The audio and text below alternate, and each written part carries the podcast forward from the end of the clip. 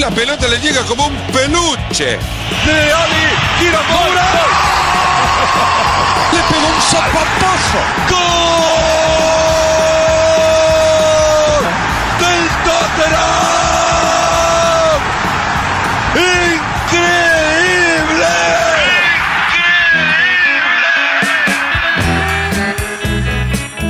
Coberturas, historias, vivencias.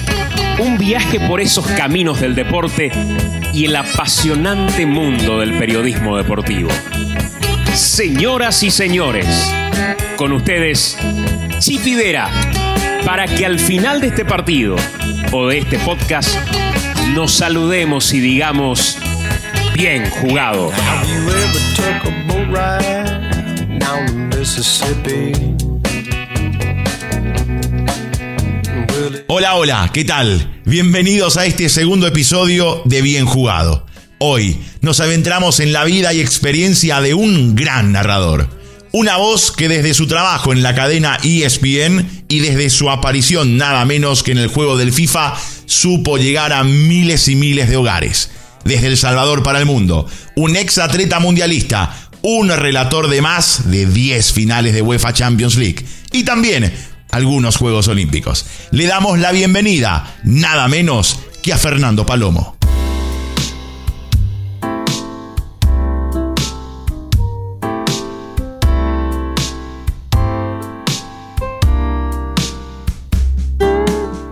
Fernando Palomo, qué gusto, ¿cómo estás? Bienvenido a Bien Jugado, un abrazo.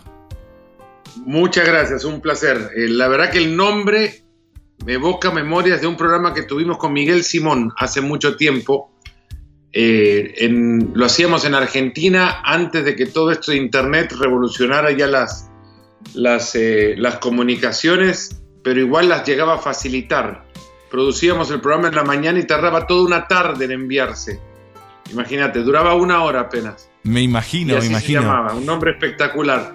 Eh, es que es una frase muy, muy típica, ¿no? De- del deporte en sí. Uno hace algo bien y no solamente del deporte, en la vida, alguna buena acción y es como que hay un bien jugado. O, ahora está de moda también esa de, de, la, del ajedrecista del maestro, de Leoncho García, que es maravillosa jugada en, en Twitter. ¿También la viste? No, pero sí tenés razón. La verdad que eh, eh, creo que co- comprende muchas referencias a buenas acciones, ¿no? Eh, una pelota bien jugada, yo creo que todo el mundo se la puede imaginar. Y creo que necesitamos más referencias sociales también a- a lo- a- a- para definir algo que está bien jugado, ¿no? sí. Eh, Categórico. Eh, Fernando, vi, bueno, gran parte de tu historia, leí, recorrí un poquito eh, para tratar de no repetir muchas preguntas que seguramente de tantas entrevistas que te han hecho, eh, seguramente, bueno, algunas ya estarás cansado de, contar.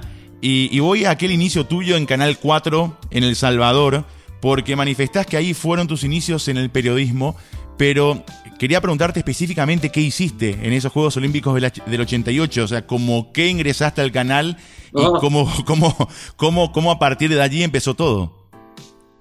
Bueno, comienza porque yo era, me fasciné, bueno, encontré una fascinación por los Juegos Olímpicos antes que comenzaran los Juegos del 84 en Los Ángeles.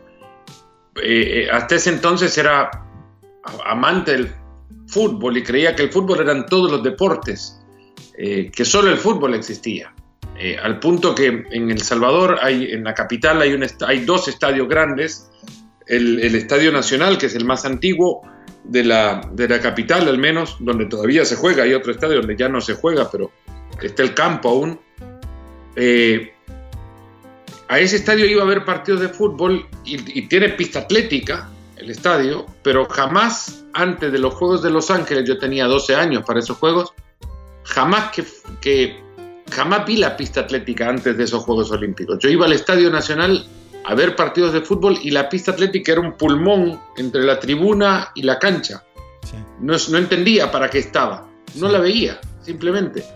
Y las mañanas previas a los Juegos de Los Ángeles 84, el canal que por tradición transmitía deportes en El Salvador, empezó a pasar documentales de los Juegos Olímpicos y me empecé a encontrar historias de nadadores grandes, de tiradores, de esgrimistas, de gimnastas, eh, veía en los documentales de Nadia Comaneci, empezaba a entender por qué mis hermanas la mencionaban con, con mucha frecuencia y empecé a entender la gran relevancia que tiene los deportes olímpicos o los deportes en realidad del programa olímpico y los Juegos Olímpicos en sí. Y, y, me llamó muchísimo la atención, yo quería ver lo que significaban esos juegos, ¿no? Y los vi mucho, los consumí a tal punto que creo haber visto todo lo que pudo la televisión transmitir, yo creo vi el, tres cuartas partes de eso y lo demás habría estado dormido comiendo.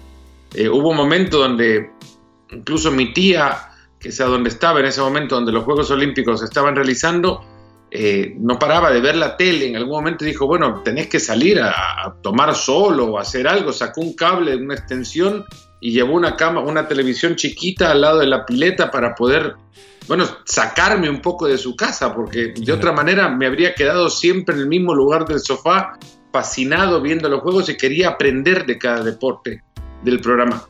Empecé entonces a coleccionar, terminados los Juegos Olímpicos, periódicos con noticias de los Juegos.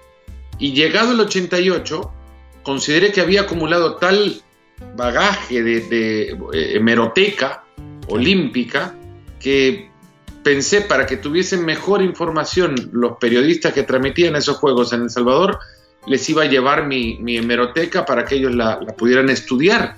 ¿no? Eh, la ofrecí, no recuerdo si la abrieron, creo que no.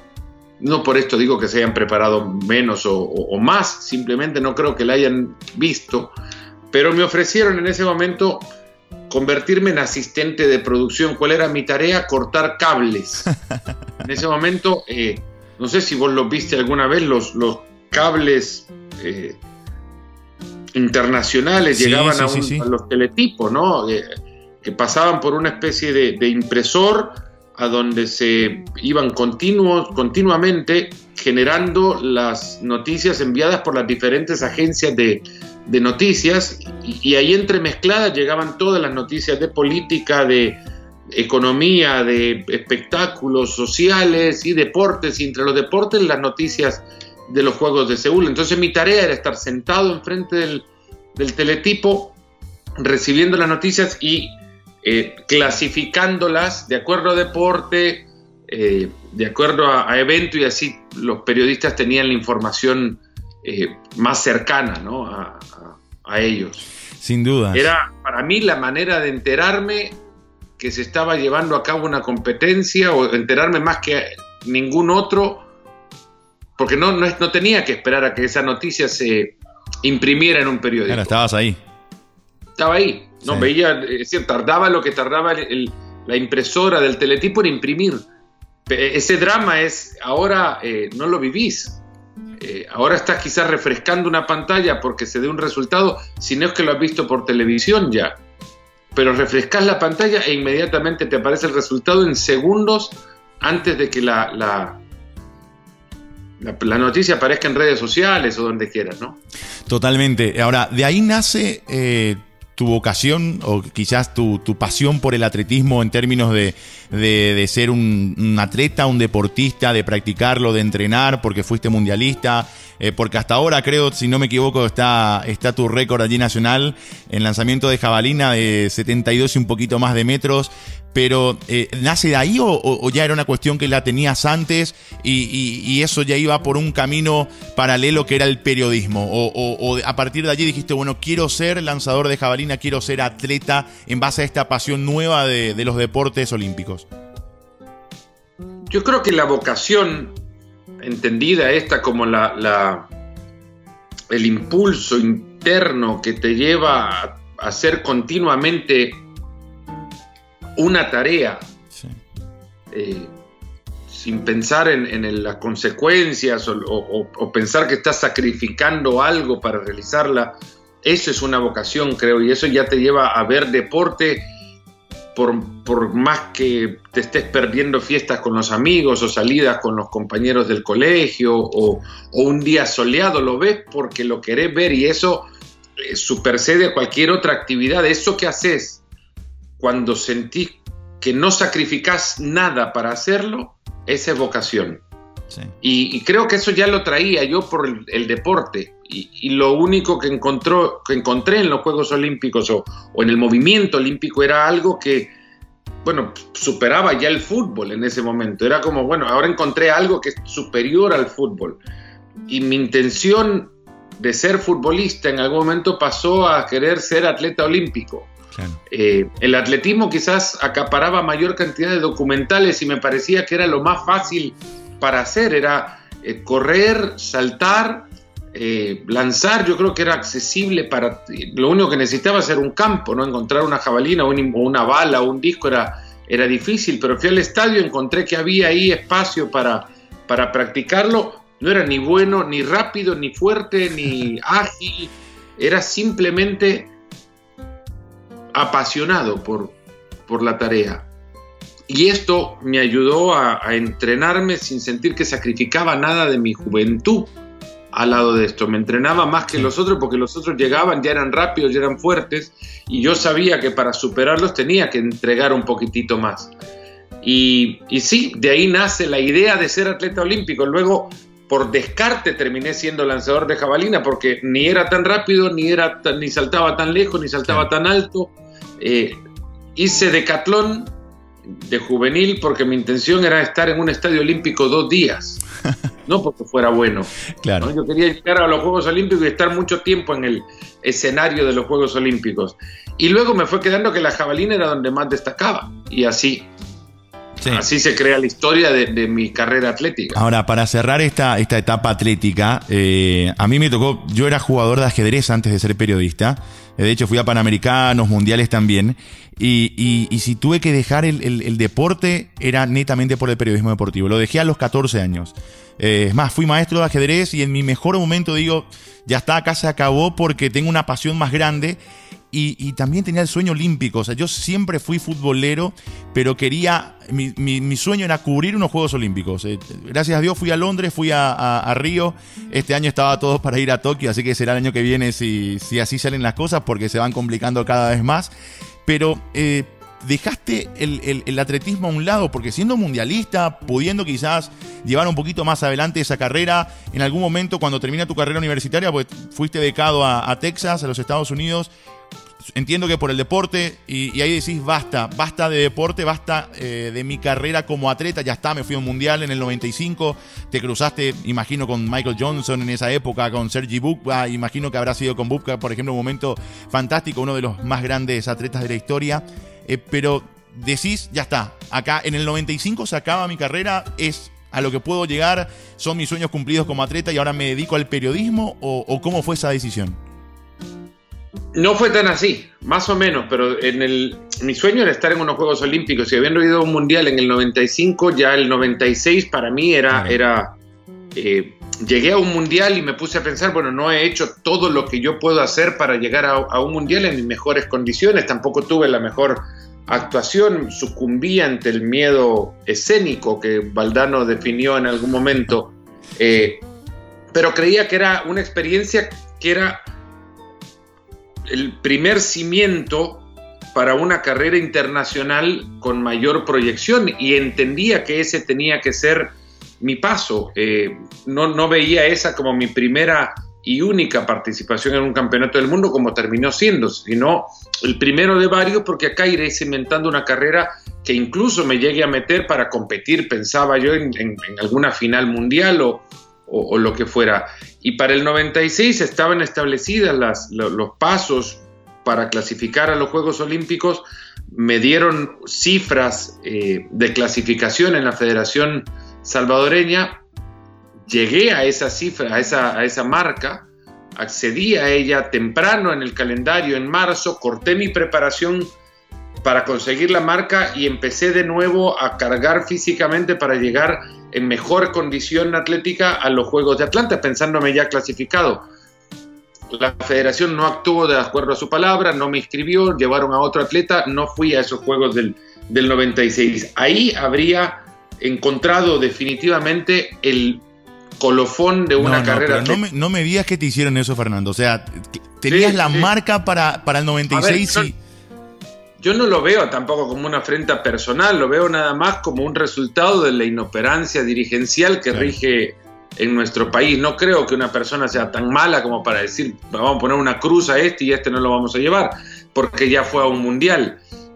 quisiera creer que no fue así. Lo mirá, que, mirá que ocurre, en nuestro país ha ocurrido, por ejemplo, un, un par de veces. No, no, viví con muchos paraguayos en lanzamiento de jabalina, soy muy amigo de Edgar Bauman, compañero de equipo de Neri Kennedy, sé perfectamente, bueno, Ramón Jiménez lo conocí también y sé perfectamente lo que, lo que les han hecho a ellos y bueno, a, a, trasladar eso a otro color de bandera nada más y eso mismo también sucede en, en nuestros países y con lamentable frecuencia, pero pasó eso, yo ese año me graduaba de la universidad y ahí pensaba, bueno, voy a los Juegos Olímpicos, me gradúo de la universidad, agarro mi, mi carrera atlética, la guardo porque cumplí mis sueños y empiezo una carrera profesional que ni siquiera tampoco estaba cercana al periodismo en ese momento porque mi intención era vivir en El, en el Salvador, donde el periodismo lamentablemente no es bien remunerado, ¿no? Claro. Eh, yo estudié economía agrícola y pensaba llegar a, a, dedicarme a ello entendiendo que como hobby podría también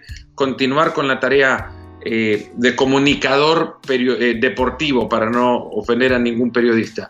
Y así estaba cuando, bueno, no voy a los Juegos Olímpicos de, de Atlanta, me sigo preparando, no puedo, no clasifico tampoco a los, a los campeonatos del mundo de Atenas. En el 98, bueno, tengo una temporada muy buena, un torneo, un, una, como que después de bajar un poco en el 97, subo en el 98, voy camino, digamos, a, pensar que Sydney 2000 es una posibilidad. En el 99, antes de los Panamericanos, me lesioné. En el 98 metes tu mejor marca, de 72-70. Sí. sí, en el 99 me lesiono, estando clasificado con esa marca para los Panamericanos de Winnipeg. Sí. Y encuentro ya que, bueno, empiece, ya estaba trabajando, digamos, de nuevo en los medios de comunicación y encuentro que en el proceso de recuperación me apasionaba más lo otro ya. Ya no me sí. apasionaba tanto recuperarme para estar bien atléticamente. Habían cambiado muchísimas cosas. Eh, ya no estaba en Texas, estaba en El Salvador, regresé a entrenar en El Salvador y estaba muy solo eh, atléticamente hablando porque no tenía entrenador o tenía mi entrenador pero de lejos no había comunicaciones tan buenas como hoy como para poder estar en constante, claro. constante contacto.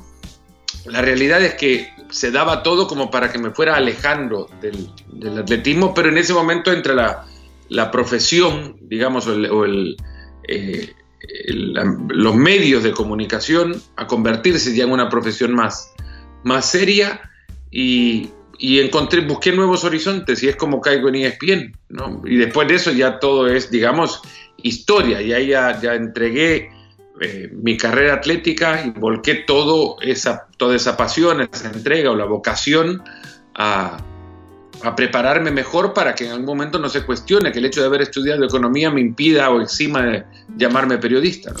Y una carrera fantástica. Eh, ¿Cuál fue la primera final de Champions que relataste? 2007 en Atenas. 2007 en Atenas. Uh -huh. En la revancha del Milagro de Estambul. Sí, la revancha del de dos años después de aquel partido Milan-Liverpool, ahora lo gana el Milan con dos goles de, de Pipo. Cuando eso ya estaba Mario Kempes contigo, no, porque te cuento una anécdota, también fue mi primera final, pero no relatada, eh, sino fui, fui a cubrir esa final porque me tocó un congreso en el COI, ahí en Olimpia, y la diferencia de días entre, entre el congreso en Olimpia y la final de la Champions, que era el 23, el congreso terminaba el 11, y tenía justo un tío viviendo en Barcelona, entonces hago un, un ida y vuelta a, a, Grecia. Y recuerdo que estaba en, el, en la fila para comprar algo para tomar y lo veo a Mario Kempes ahí atrás. Y digo, pucha, eh, compro todo el agua y no sé qué más iba a comprar y me voy y me quito una foto con, con Mario. Compré, me di la vuelta y Mario ya no estaba. Eh, por, porque creo que cuando eso trabajabas con otra persona, con otro comentarista o ya no, estaba no, Mario. Mario, Mario, era el comentarista de aquella final. Sí, sí, sí. ¿Qué recordás de esa final? ¿Cómo? ¿Qué recordás, digo, de esa final? Porque fue una final, había, había mucho contenido eh, emocional allí por lo ocurrido dos años antes. Sí, que no fue tan buena, futbolísticamente hablando, no, no la recuerdo con, con puntos altos de, de emoción, eh, que es cierto que había una presencia enorme de, de aficionados del Liverpool, eh, del Milan también, en realidad había cierto temor incluso de encontronazos, porque los ingleses se crearon una fama de que cuando llegan en masa sí. pueden crear problemas. Al final creo que todo era una fiesta, terminó siendo maravilloso volver aplaca al, al barrio antiguo de, del centro de Grecia, bueno, sí, sí, al barrio más moderno sobre lo antiguo de Grecia, ¿no? Claro, Porque el barrio claro. más antiguo eh, quizás habrá estado en Olimpia o, o cerca del Partenón, pero era un festival muy respetuoso, incluso cuando termina la final los aficionados ingleses cantándole a cada hincha italiano que pasaba por, por las calles angostas de, esa, de, ese, de ese barrio, le hacían una especie de pasillo y le cantaban, era todo era alegría, incluso para aquellos que habían perdido. Creo que aquellos todavía seguían festejando lo que había pasado dos años antes, pero de aquel, de aquel partido lo recuerdo con mucha, muchos nervios de mi parte, porque eh, nunca me pasa de ponerme a pensar cuántas personas te escuchan hasta que empecé a entrar a ese estadio y dije, bueno, este montón de personas van a estar ahí adentro en el estadio, imaginen los que están afuera y muchos de esos van a estar escuchándome y ahí sí entré, digamos, en, no en pánico ni mucho menos, pero sí en conciencia de lo que estaba a punto de, de vivir. Eh, fue muy emocionante también, Mario eh, en su momento nota que estoy nervioso y, y extiende la mano así, me dice, vení, seguime, eh, no te pongas nervioso. ¿no? Y yo dej- ahí en ese momento dije, este ha entrado a, a un estadio a jugar un partido, Una final del mundo. una final de la Copa del Mundo, y yo voy a relatarla nada más, me estoy poniendo nervioso, ahí me ayudó muchísimo, fue como un té de tilo eso, ¿no? ¿Te preparás para un partido en términos de frases, de imaginar jugadas, eh, más allá del estudio propiamente de, de los jugadores, de sus historias, del- de, las estadísticas del partido en sí, o, o, o dejás a la improvisación? Porque, corregime si, si me equivoco, alguna entrevista tuya leí donde manifestaste que alguien eh, te dijo alguna vez, no podés dejar a la improvisación un momento tan histórico. Eh, entonces Sí, te pregunto una- cómo no, te no, preparás. No, me lo dijo a mí, en realidad, fue una charla de Jim Nance, relator deportivo de la cadena CBS en Estados Unidos y, es el relator principal de la cadena. Cuando hay Super Bowl en la cadena lo, lo relata él, cuando hay todos los años que hay Masters, él relata el torneo, relata también el torneo universitario de básquetbol, el, de la locura de marzo, eh, todos los años en la cadena y, daba una charla presentando el libro que le dedicaba a su padre, a quien, con quien eh, compartió muchísima de su carrera profesional y eh, hablaba de la necesidad que, que tiene un periodista de convertirse en relator de la historia sin ser el protagonista de la misma y en consecuencia responsabilizarse por los eventos que está a punto de vivir, al punto de considerarlos de tal relevancia que no puede improvisar en el momento de vivir ese evento. Yo creo que llegar a un, a un partido, a una carrera, a unos Juegos Olímpicos, sin eh, la preparación que te lleve ya a encontrar una frase, aun y cuando sea previa, imaginada, ¿no? A un evento que vas a vivir y simplemente decir en el momento lo que se te ocurre, creo que no es dimensionar la relevancia de una un, un espectáculo tan grande y un momento tan histórico eh, como, como el que estás viviendo, ¿no? Si, si yo en la otra oportunidad que tenga de relatar una inauguración de Juegos Olímpicos, no tengo preparada la frase que diré en el momento que se enciende el fuego del estadio en la inauguración, eh, me creeré que he desperdiciado una oportunidad gigantesca para adornar de manera correcta el evento. Sin Y, dudas.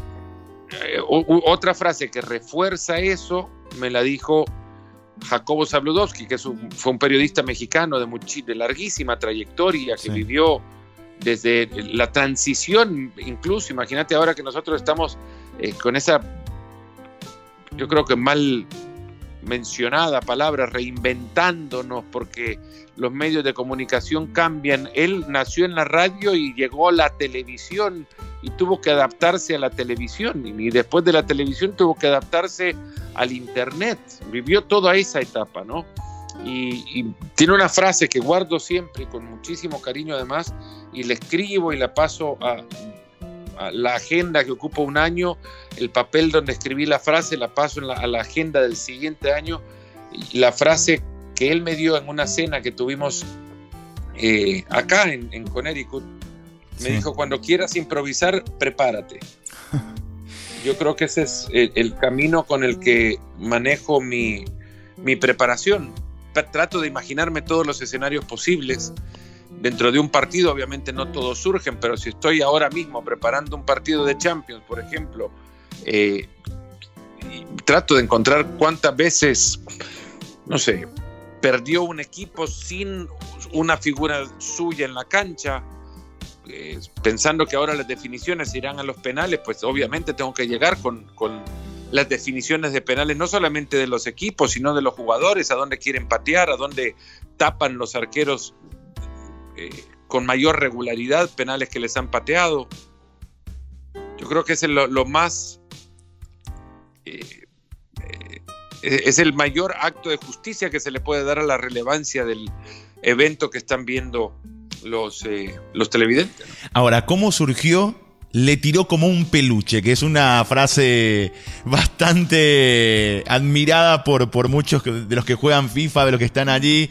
Y además cuando, eh, cuando Marito te dice también, pero déjelo en su casa, ¿cómo surgió esa, eh, esa frase tan peculiar de, de un juego que jugamos todos, que está en todo el mundo, que, que, que la verdad eh, creo que te habrás dado cuenta de cómo ingresaste también a muchísimos hogares impensados probablemente a través de esa plataforma y de- de ese trabajo? Bueno, la, la frase en realidad es, es una ocurrencia eh, provocada por el desgaste. Y te explico, cuando, cuando uno graba en sesiones del juego y hay acciones puntuales del juego que hay que, que- que grabar, pues son muchísimas las versiones que sobre esa acción se graban. Y te explico, eh, si hay una acción que termina en tiro de esquina, pues hay 50 eh, frases que hacen referencia a que la pelota ha terminado en un córner y que se va a patear un tiro de esquina, ¿no? Entonces, para que no suene de la misma manera, tratar de repetir distintas formas de decir lo mismo, básicamente, y en este caso era muchas líneas que decían lo mismo, un disparo suave al arquero. Y habiendo dicho ya todas las variables posibles, desde la seriedad hasta la manera incluso eh, sin mofarse del arquero, obviamente, porque es algo que no hago en los relatos regularmente, ni, ni Claro. mofarse no del arquero, del pateador, Claro. eh, pero entendiendo que el pateador no es en realidad quien está pateando, no es la persona que patea, no es Hazard, Messi, Suárez o Cristiano, sino es alguien en su casa con un control. Sí. Eso como que te da un poquito más de libertad y, y sí, ya, ya bromeo eh, con, con el pateador o el, o el encargado de generar la acción, ¿no? O, bro- o- o bromeo hacia él o ella. Y en este caso ya se había terminado todo el ingenio posible para decir que había llegado una pelota muy suave al arquero y una de esas tiré, bueno, le tiraba un peluche, ¿no? Pero también tiene que ver con tu colección. No, no, nada, nada que ver. Porque hace poco Nada vi un, porque- posteo tuyo en Instagram donde mostrabas todos los peluches. eh, o sea, no, Sí. no pensaste en eso cuando, cuando tiraste la frase. No, no, no, no, ese es un una, eh, ventajismo. Ahí saqué ventaja nomás de, de coincidir una frase con otra cosa que tampoco creo que tenga una colección. Imagínate, yo lo que hago es que cada vez que hay un juego olímpico compro los, los peluches, pero no creo que sea una colección de peluches. Ahora me doy cuenta, igual tengo todos desde el 72, desde que hay peluches en Juegos Olímpicos, tengo todo. A- aparte Y- de peluches, ¿qué coleccionás? Porque para mí es una colección. Yo veo desde la, la foto o el video en, en Instagram y veo que es, es una colección, Fernando, más allá de lo que puedas. Está a todas luces una colección, todas, o sea, es una- pero yo no la acepto como tal, digamos. Está bien, pero ¿qué, ¿qué más aparte de peluches? Cuando vas a una final de Champions, a un Mundial, a unos Juegos Olímpicos, eh, aparte del peluche, las famosas bufandas, la pelota, los vasos, ¿qué, qué, qué coleccionás? Colecciono las pelotas miniaturas de las, de las Champions, de la temporada y de la final. Colecciono una bufanda o, o voy cada vez que voy, eso es lo que compro. ¿no? Y, y- y si puedo comprarlo antes de ir, mejor. Para mí, mejor. Eh, de los peluches de los Juegos Olímpicos de verano nada más, no, no de los de invierno porque no tengo todos y en algún momento no sé qué eh, cita olímpica invernal decidió poner tres o cuatro y dije ya este es un abuso, no me van a hacer comprar cuatro peluches. Entonces, pero si me los si lo hicieron en, en Sydney, que sí los tengo, los tres animalitos que pusieron para Sydney, eh, pues si lo hacen en los siguientes Juegos Olímpicos, co- compraré los que sean necesarios comprar. Em- Empecé ya con una colección de antorchas eh, de los Juegos Olímpicos. No sé si tener cuatro sea una colección, pero, pero son cuatro antorchas las que tengo, son carísimas. Y, y Sí. yo he tenido la fortuna de, de ir a buscar lo más barato. Yo creo que tengo la colección más barata de antorchas de Juegos Olímpicos porque yo creo que quien las vendió no se dio cuenta de que del valor que tenía, ¿no? Si un coleccionista se la vende a otro coleccionista, son más caras. Como no me considero coleccionista, se las compro a aquellos que no consideran lo que tienen un, un artículo de valor. Claro, ¿No? claro, totalmente. Pero, pero bueno, antorchas y, y de ahí libros que encuentre de Juegos Olímpicos que considere que no son repetitivos y de temas de los cuales ya tengo libros, también se vienen a casa. Termina un partido, relatás, te vas a tu casa, te vas pensando qué hiciste bien, qué salió bien, qué salió mal, o, o directamente, bueno, ya está, ya lo hice, lo que salió bien salió bien, o lo que salió mal salió mal, o, o- o te autocriticás todo el tiempo y pensás, "Tss, acá esto faltó. Mira, te pongo fácil la respuesta o te la digo de otra manera. A ver, Yo en, en distintas cuentas de redes sociales sigo a muchísimos atletas de lanzamiento de jabalina, entrenadores y cuentas que estudian técnicamente a los lanzadores de jabalina. Y yo me quedo, no horas, pero sí varios minutos, y no todos los días, pero con mucha frecuencia, viendo lo- estos videos y pensando qué es lo que pude haber hecho yo mejor para lanzar más lejos. bueno, Imagínate, y- y eso que tendré Sí, ya está, 20 ya años pasó. de no tomar una jabalina. claro, imagino que lo haces Todavía todavía, eh, pero por, por, por deporte, por diversión hoy en día. O sea, si, imagínate si lo haces con algo que ya no lo haces profesionalmente, ¿cómo lo harías con algo que a, a lo que sí te dedicas todos los días? Siempre salgo de un partido, creo que me preguntan alguna vez cuál es el mejor partido que he relatado y digo todavía no, porque de, todos los partidos que relaté hay algo o hubo algo en lo que considero he fallado, he quedado corto de mi expectativa. Yo crecí en esto pensando que del otro lado de la pantalla había un Fernando Palomo al que quería hablarle. Y cuando yo estuve en su momento del otro lado de la pantalla, quería que me dijeran cosas que yo no sabía Sí. Y que me maravillaran y que me hicieran ver con más ganas el siguiente partido, carrera, evento, lo que fuera. Y eso es lo que quiero provocar yo en el, en, en el otro Fernando Palomo que está viendo. Y hay, hay muchísimas veces que salgo, y, y te diré que siempre salgo insatisfecho, pero por, no por la- darme latigazos en, en la espalda, ni mucho menos, sino porque Sí, es tu que- forma de ser. que se puede hacer mejor las cosas, siempre se pueden hacer mejor las cosas. Claro. Si no fuese fútbol, ¿qué deporte de cabecera relatarías? Atletismo. Atletismo. Bueno, de cabecera me decís deporte de, de- de popular. El ¿Qué? atletismo no, no, no, es popular. digo, digo, si, si vos, si vos tuviese la oportunidad, bueno, ho- hoy Fernando Palomo relata principalmente fútbol y además eh, entiende y relata eh, muchos deportes y de hecho una especialidad atletismo. Me atletismo. encantaría seguir el circuito eh, atlético continuamente. Porque me divierte muchísimo. eh, me divierte, y creo que también hay una apertura de los personajes que los hace eh, muy entretenidos, eh, atractivos, incluso porque tienen muchas historias, vienen de una, un común denominador, claro, a todos les ha costado llegar a donde han llegado, pero todos tienen una historia curiosa de cómo comenzaron y cómo se han lle- llegado a, a- a desarrollar. Y creo que hay, hay muchísimas variables también, porque está la carrera que termina en 10 segundos, así como puede otra terminar en 27 minutos y tener múltiples grados de estrategia involucrados, en fin.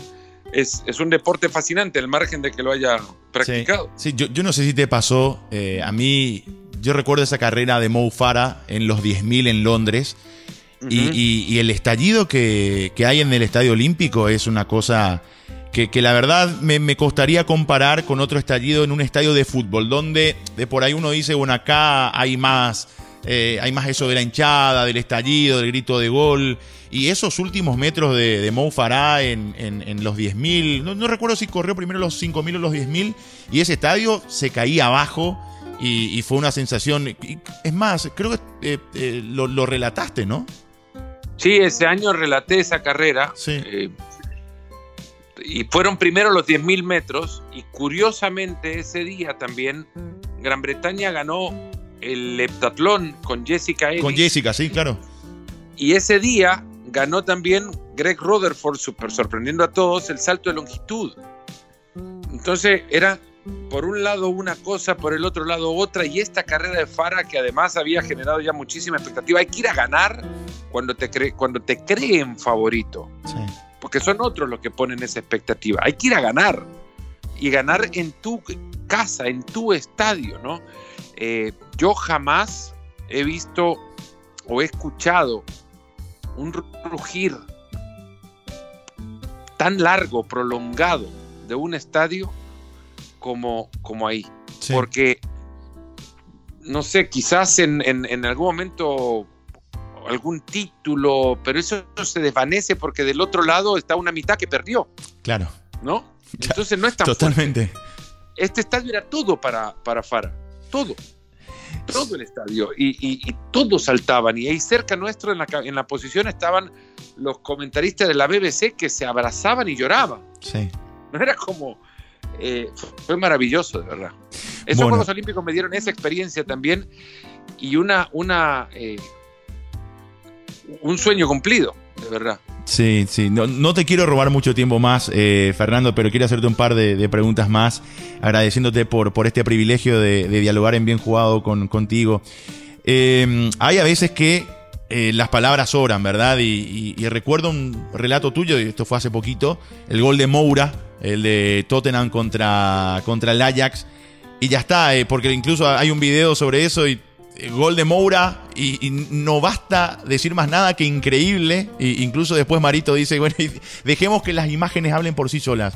Eh, ese momento el de Moura, y, te pregunto a la par, eh, algo que no se hace, pero ya te tiro dos en una. ¿Con qué gol te quedás eh, que hayas vivido ahí en cancha, que hayas relatado, que hayas eh, vivido y que hayas gritado en ese momento? Bueno, la, la clasificación de Panamá al Mundial de Rusia. El Panamazo. la fortuna- el Panamazo, sí, tuvimos Sí. la fortuna de ir a cubrirlo, de estar ahí en el estadio, porque habíamos eh, programado ya un programa nuestro como final de las eliminatorias de CONCACAF, ahí en ese estadio, donde pues ya creíamos que se iba a clasificar, ya estaba clasificado México, ya estaba clasificado Costa Rica, y ahí creíamos que era el siguiente lugar de clasificación, y llevamos el programa a Ciudad de Panamá y, y- la verdad que cómo fue ese, ese evento en sí es digno de, de- de un cuento porque muchas cosas pasaron para que todo eso llegara al final a suceder. Un gol que ni siquiera fue un gol, pero ni siquiera fantasma, porque cuando decís fantasma es cuando, bueno, quizás fue, quizás no fue, porque quizás vi algo, quizás no. Acá Claro. no había forma que el, el árbitro se imaginara, es un producto de la imaginación de, del árbitro de ese partido que permitió que Panamá empatara y luego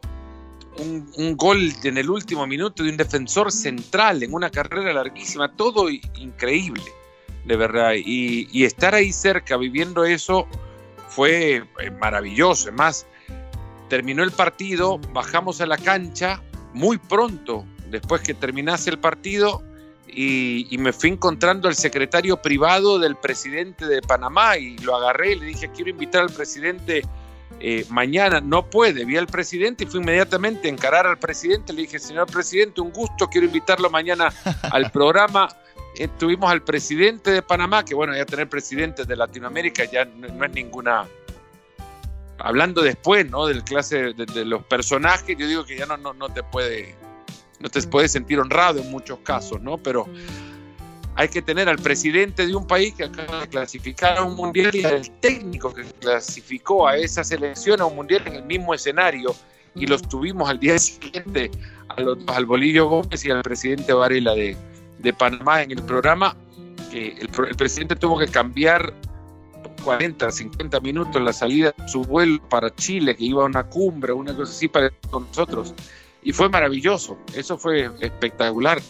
Eh, cuatro años antes había estado en el Estadio Azteca, relatando en inglés un partido de México que estaba empatando contra Panamá y, si, eh, persistía el resultado, perdón, eh, estoy pensando al mismo tiempo, no recuerdo si persistía el resultado, México ya no tenía más chance de entrar al, al repechaje y si ganaba ese partido, sí había todavía posibilidad de Sí. meterse bien el repechaje al Mundial. Y Raúl Jiménez, que hoy juega en el Wolverhampton, clavó un gol de chilena. Ahí, aunque fuese tan versado, en mi idioma como Cervantes me habría quedado sin palabras. Claro. Y en inglés, imagínate, ahí no dije nada. Está bien. Ahí no dije nada. El Azteca tembló, Sí, se movía ese estadio. me imagino. Hablando de entrevistados, eh, ¿te impactó más quién? Porque lo tuviste enfrente a Messi, a Xavi, a, a Mourinho, a, a muchos, a, a muchas, a muchas personas de, bueno, de, de- de mucha investidura en el fútbol. ¿Quién te impactó más tenerlo enfrente, hacerle preguntas, eh, que te responda de la manera en que te respondieron? Eh, ¿Con quién te quedas? No sé si uno, pero Johan Cruyff eh, lo recuerdo muchísimo. Y no porque ya no esté con nosotros, sino porque nos recibió en un par de veces, incluso hasta, bueno, lo, lo entrevisté una vez en, en- a pie de campo, cuando han cambiado tanto las cosas en las Champions, que, que lo llegué a entrevistar entre los bancos de suplentes, cuando el Barcelona había clasificado a la final de París en el 2006 Sí. y, y era, bueno, hoy es impensado hacerlo, pero lo entrevisté entonces y, y ya ni recuerdo ni qué me dijo, pero las dos veces que me senté con él a hablar fueron con, fue muy cándido en, en su, en la manera de expresarse. Y no sé, quizás por lo que le preguntaba yo que no tenía que ver con la actualidad, sino que con su idea de ver el fútbol, que era lo que quería yo escuchar de él, él cuando hablaba de fútbol se, se le iluminaban los ojos Sí. y, y te respondía con, con una claridad en un idioma que no era el suyo y, y entremezclando palabras. No, no, no sería jamás un profesor de gramática, pero de filosofía futbolística creo que es el gran maestro y a mí siempre me queda el recuerdo sobre todo de la amabilidad con la que él se, se volcó a, a responder. Era, ha sido para mí una experiencia maravillosa. Yo creo que Xavi le hereda mucho de eso porque es otro que también al hablar solo de fútbol se entrega. Y hay, hay muchísimos personajes que, que, que con uno creo que quisiera volver a repetir esas entrevistas para quizás no repetir las preguntas, sino repetir el momento. Y, pero a mí una entrevista que sí creo que me, me emocionó muchísimo, he, he llorado en un montón de entrevistas, no, no, no soy, soy de lágrima fácil, pero me emocionó muchísimo entrevistar a Daley Thompson en Londres 2012, Sí. porque te acordás que te conté que quería ser decatleta, competir Eh, dos días en era los tu ídolo. Olímpicos. Él era mi ídolo. Y cuando lo entrevisté, apagamos los micrófonos y todo, y le dije, yo tenía un póster tuyo en la espalda de mi cama. Y, y te veía todos los días y quería ser como vos. Y, no te cuento mi historia, pero acá estoy ahora. Bueno, te cuento, Fernando, at- atendé lo que me pasó con Daley, con, con Thompson, porque él en un momento eh, bajo la tribuna ahí en el Estadio Olímpico, y yo lo tengo a Daley Thompson, pero con las fotos de, de aquel entonces, obviamente. Entonces, en un momento cruza eh, ahí cerca del- de, nuestro lugar, ¿verdad? Del, lugar para periodistas. Y hay como dos personas que se sacan fotos con él y hay otros que se sacan fotos con él. Y, y yo pregunto, ¿quién es, verdad? Y es eh, Daley Thompson. Y ahí cuando, cuando yo lo veo no, no le puedo creer porque, claro, era un rostro no tan cambiado, pero obviamente que uno a veces les cuesta eh, reconocer cuando, cuando pasan este tipo de cosas, ¿no? A, a- a estos grandes que a veces crecen, te quedaste con las fotos de 20, 30 años atrás y, y después están ahí, ¿no? Sí, yo lo bueno, lo, lo vi eh, cuando competí en el Mundial en el 95. Él ya era analista de, de televisión y creo que entrenaba a alguien también en aquel momento. Para mí aquel Mundial fue como eh, sacar de los álbumes de fotos, bueno, no, no fotos, sino de los álbumes de, historia, de, de los libros de historia, perdón, de eh, los videos en blanco y negro, era sacar a todas las personas que por ahí que había visto yo nada más que en revistas o en libros, porque había muchos que eran entrenadores o simplemente embajadores y, y que habían llegado ahí a, a- a cumplir su función, ¿no? Y, y yo los veía pasar, me quedaba embobado. Tengo muy pocas fotos porque en aquel momento había que sacar rollo de fotos y, y, y revelar las que Sí. tenían su costo, ¿no? Con un celular me habría acabado la memoria de dos celulares si, si, lo- si los hubiese tenido entonces. Sin dudas. Bueno, eh, Fernando, ma- más allá de, de todo esto que charlamos eh, y, y todas las experiencias muy lindas tuyas, eh, para cerrar, ¿qué, ¿qué decepción te dejó el periodismo? Desde lo que a veces uno recibe como comentario, como crítica, eh, como como decimos en esta parte del mundo, como puteada, eh, o como algún, algún episodio que, dijiste, pucha, esto quiero cambiar de, del periodismo o de la percepción hacia eh, el periodismo o un relator de, de, deporte? No sé si es un evento puntual, pero sí es una práctica común. Yo si algo detesto de esta profesión es el periodismo de periodistas. Y caen muchísimo y muy bajo quienes lo practican como costumbre. Es cierto que tampoco creo que deberemos, debemos ser eh, entes a los que no se les pueda criticar, ¿no? Pero cuando ya se hace para, con la intención de restarle mérito o valor incluso a la opinión, siquiera, más allá de la información o el trabajo de, de otros periodistas, y sobre todo cuando los tenés cerca y los, y los, eh, los consideras hasta colegas y muchas veces no compañeros de trabajo, sino que trabajen en tu mismo lugar, eso a mí me parece decepcionante, una condición profesional muy triste. Y eso se, se, ve, se ha visto y lo he visto desde hace tiempos, no sé qué lo provoca y quizás seguramente yo no he sido tampoco aquel que tire la primera piedra, piedra y caí en su momento en, en hacerlo, practicarlo, pero no de manera regular. Y cuando lo hice, si lo hice, entendí que no me sentía bien ni conmigo mismo. Me pasó una vez. Es más, en un comentario que puse en Twitter sobre un profesional que estaba haciendo su trabajo y se equivocó en ese momento. Claro. Y me arrepiento totalmente de haberlo hecho. Eh, porque no es algo que, que, que, a mí me gusta que se haga en el medio. Eh, eso me decepciona, pero no es un evento puntual. Hay gente que lo hace, pero quien lo haga rápidamente cae en, en cae de la, en la lista, ¿no? Y cae ahí en el lugar a donde polulan aquellos que se creen tan superiores que pueden criticar a otros haciendo su mismo trabajo. Sí, a acá está muy de moda también eso, eh, el periodismo. Pues eso del periodismo. que pase la moda. Sí, sí, sí. que sí, pase sí. la moda, que nos respetemos, que nos demos un hombro, que sepamos respetar opiniones, Sí.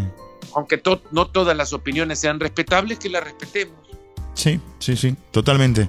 Bueno, Fernando, eh, agradecidos por, por este tiempo. Eh, recuerdo haberte encontrado y, y, y, ya descubrí tu amabilidad en, en Eleven, eh, allá en, Cardiff, donde cruzamos algunas palabras, eh, en el bar de, de, Gareth Bale, un fantástico lugar, y después también, no recuerdo el nombre, discúlpame, de, de la productora de ustedes con Marito, nosotros estamos trabajando con, con Mireia Roich ahí en Kiev, y cuando nos quedamos a, dialogar unos segundos, unos minutos en verdad, allí en la plaza, y, bueno, también disfrutar de cómo trabajaban ustedes, de, la humildad que les caracteriza, porque se acercaban personas, hinchas, a, a saludarlos a, a, vos, a Marito, y, y lo atendían con, con, mucho decoro, con mucha amabilidad, así que desde allí eh, no me sorprende que me hayas eh, dicho que sí y que hayas accedido a esta entrevista para este podcast eh, bien jugado, que es un honor realmente tenerte, Fernando.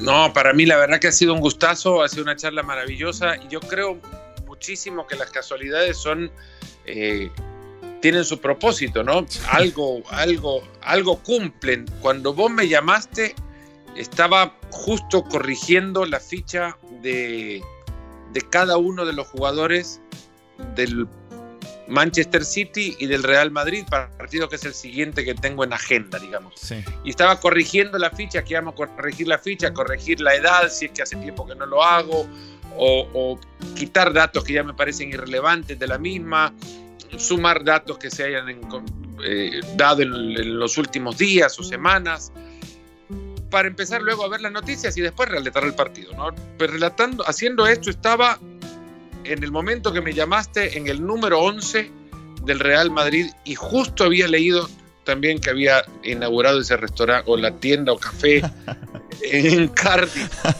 que fue donde no recordaba donde nos habíamos visto, sí sabía que había sido en Cardiff, pero, pero justo estaba en la ficha de Gareth Bale cuando me, cuando me llamaste. Muchísimas gracias de verdad por la, por la charla, ha sido eh, para mí hablar con, con periodistas me enriquece porque me examina, me obliga a pensar hablar con todas las personas me enriquece, la verdad, no, no lo digo nada más por uno o por otro, pero cuando claro. te preguntan, te preguntan, te hacen, te hacen pensar, y yo siempre agradezco muchísimo a las personas que te hacen llegar a eso, a pensar. Así que muchísimas gracias. Fernando, un abrazo. A ustedes, saludos. Fernando Palomo.